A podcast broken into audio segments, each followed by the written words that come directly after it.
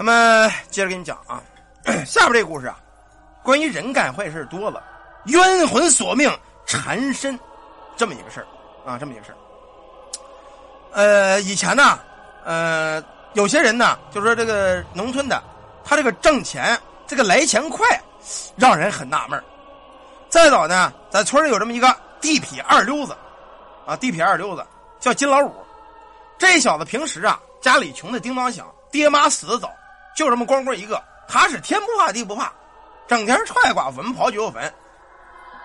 后来呀，九几年那会儿流行什么呀？流行下海做生意。啊，流行下海做生意，他呢一个小痞子，他也跟人家学下海做生意，也上南方打工这那的。大伙都说，就这这你这个逼样的，是吧？到哪做买卖你也干不成，你挣不着钱，村里人都看不起他。可万万没想到，这小子一年之后回来，再到那九几年的人啊，我跟你说，有辆吉普子都相当牛逼了。他可不是吉普子，他开过一辆普桑来。在那阵我们那个县的县委书记才做普桑，他开过一辆普桑来，大伙纳闷说：“这小子妈逼这么有钱呢？手上大金溜子啊，一手只戴一个，一手戴十个金溜子，这家显摆的那牙全砸了去，把这个真牙砸掉，全部换成金的啊！耳朵上金耳环一斤多沉，脖子上项链啊三斤多，白天戴晚上拴这个猪圈，那家伙就露出腹来了啊！一打打远一看他，你都晃眼。”黄的乎的，全全身都是黄的乎的啊！带太多了，这一回来有钱了之后啊，这个人就是都这样，有钱完也有爬着他的。村里好些就给他说媳妇儿，说这老五有钱了啊，你赶紧给他说媳妇儿怎么着？好有些跟他说媳妇儿。那时候在我们村呢，有这么一个老爷子，这个老头啊，活的将近八十多岁了，在那个文革的时候，文革的时候，他奶过斗。他奶逗的什么呀？说的是黑五类，说的宣传封建迷信。实际这个老头你们知道在干嘛的吗？再早我们村啊，是一个有个叫南台子地儿，南台子下边有这么个小庙，他是那儿的庙祝，是看庙的。闹文革的时候也逗得够呛，不过老头还算硬实，没死，在村里也没儿没女，就这么一光板老头离这个金武家挺近。金武虽然出出门打工去了啊，他这破房子依然有，回来之后把这房子有一顿翻盖。人人都上这个金武家去舔屁股去啊，爬他去。老头一天出来呢，这金武正在门口显摆呢啊，拍着自个儿这个普桑，正在这显摆大金溜子啊，正在这跟一帮娘们在这唠嗑呢。他就喜欢娘们啊，跟娘们唠嗑呢。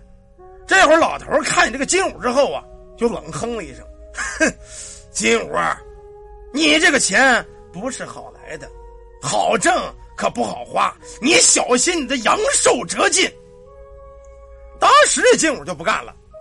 妈逼老不死的你啊！你你你看我有钱，你你不得劲是吗？你敢说我这话，我抽你老丫的啊！当时老百姓都劝着，行行行，你别跟他那么大岁数了，他糊涂了，别跟他计较啊。这个话刚说完了没有三天，到第四天，这金虎在屋里呀就嗷嗷直叫啊！来人呐！救命啊！快救命啊！闹鬼了！他就嚷这个，也有这个有人舔他爬他的吗？一听金武家里有事了，稀里糊涂也出来一大帮。他这怎怎么了啊？怎么了啊？把门打开之后，再看这金武啊，蓬头散发呀啊，连连滚带爬就从屋子里出来了。出来之后就问他这怎么了？快快快救救命啊！救命啊！他旁边老头也出来了，看了看金武，我说你怎么样啊？你小子马上就要见了阎王了。你干的损阴丧德之事，你心里不明白吗？现在你身后有一群冤魂索命，等着吧！不出四十九日，你必定魂归西天。老头说完了之后啊，这帮老百姓全愣了，也有知道底下老头原是庙祝，老爷子不简单，有本事。这会儿的进屋可不敢骂老头了啊，爬爬爬爬老爷子这儿了，咣咣的磕头啊。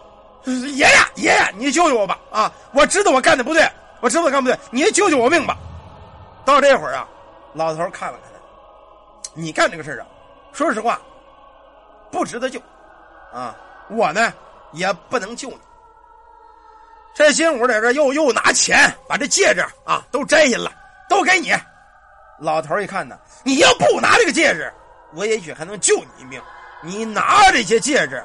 你的死期就快到了，你的东西我收不起，回家等死吧。这金武后来呀，也找了好多人，包括一些个看香的香婆啊，包括一些这那的，他找谁，谁都不会管的事儿。到最后，这金武又找老头了，他就问老爷子：“你跟我实话实说，你们救我也好，不救我也好，我到底怎么死？你告诉我一声。”老头说了：“金武，你这几年下海在外边干的，是不是杀生害命的买卖？”到这会儿，这金武也喝出死去了。对，没错。为什么我一年之间能富到这个份上？我到了外地以后啊。本来想正道打工，可打工被人欺负，根本不挣钱。到后来有人联系我买卖人体器官，咱们这个心肝脾肺肾，有一些个大老板得了病了，需要换肾，需要换肝啊，买卖人体器官。我一看这个活啊，可干，于是我就做起了这杀生害命无本的买卖。当时在大街上有很多流浪的人。男人也有，女人也有。为了发财，谁手上不沾点血腥啊？于是，我就抓了这些流浪人，取了他们的心肝，把他们的尸身抛弃到荒野。所以我这一年之间才能富到这个份上。老爷子，你怎么知道？这会儿老头说了。哼，我怎么知道金武在你身后站的有男有女，个个开膛破腹，他们都在跟着你呢。这些冤魂不会放了你的。你生前杀了他们，你死后必定尸身不全，跟他们一样。他们的尸身在荒野外被野猫野狗吃食个零散，你的结果不会比他们强多少。金武。回家等死吧！四十九日就要到了，你的阳寿尽了。到这份上，老头预言了这个金武的死。金武一想啊，我他妈也没人救我，我也活不了几天了，干脆我该吃吃，该喝喝，该玩玩，该乐乐。拿着家里这点钱啊，挣的这个钱，到外整的是花天酒地，一直到四十九日之后，开着那辆普桑。在回来的路上出了车祸。当时啊，人们一说金武死了，还不知道呢。等到这一看，这个金武的尸身呢，人被车撞死，有的人脑袋破了啊，什么胳膊撞掉了，很正常。可这金武的死法太稀奇了，整个人从车玻璃里钻出去了。等到地以后，被这个玻璃啊，把他这个肚子给划开了，开膛破腹，心肝脾肺肾撒了一地。老头啊，也上那个村头金武死这个地儿去看去了。他就看见在金武的尸身旁边，站了一群孤魂野鬼，正在拿着金武的内脏吃食，嘴里还喊着：“你拿了我们的心肝脾肺肾。”我们尸身不全，今天拿你的内脏来补充我们自己。尸身全了，我们方能投胎转世。金武，你这恶人报应到了。老爷子看见这些人呢，也没管，也没拦，在这金武的尸身边拿了点香烛纸马、元宝金钱，点着之后啊，给这些孤魂野鬼。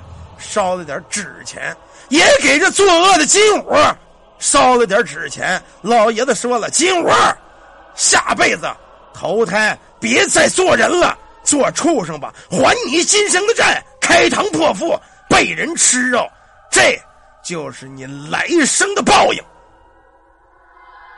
这个呢，就是关于农村一个小子暴富之后，实际是买卖人口，杀生害命。来生他必转为畜生，被别人开膛破腹，摘心吃肉。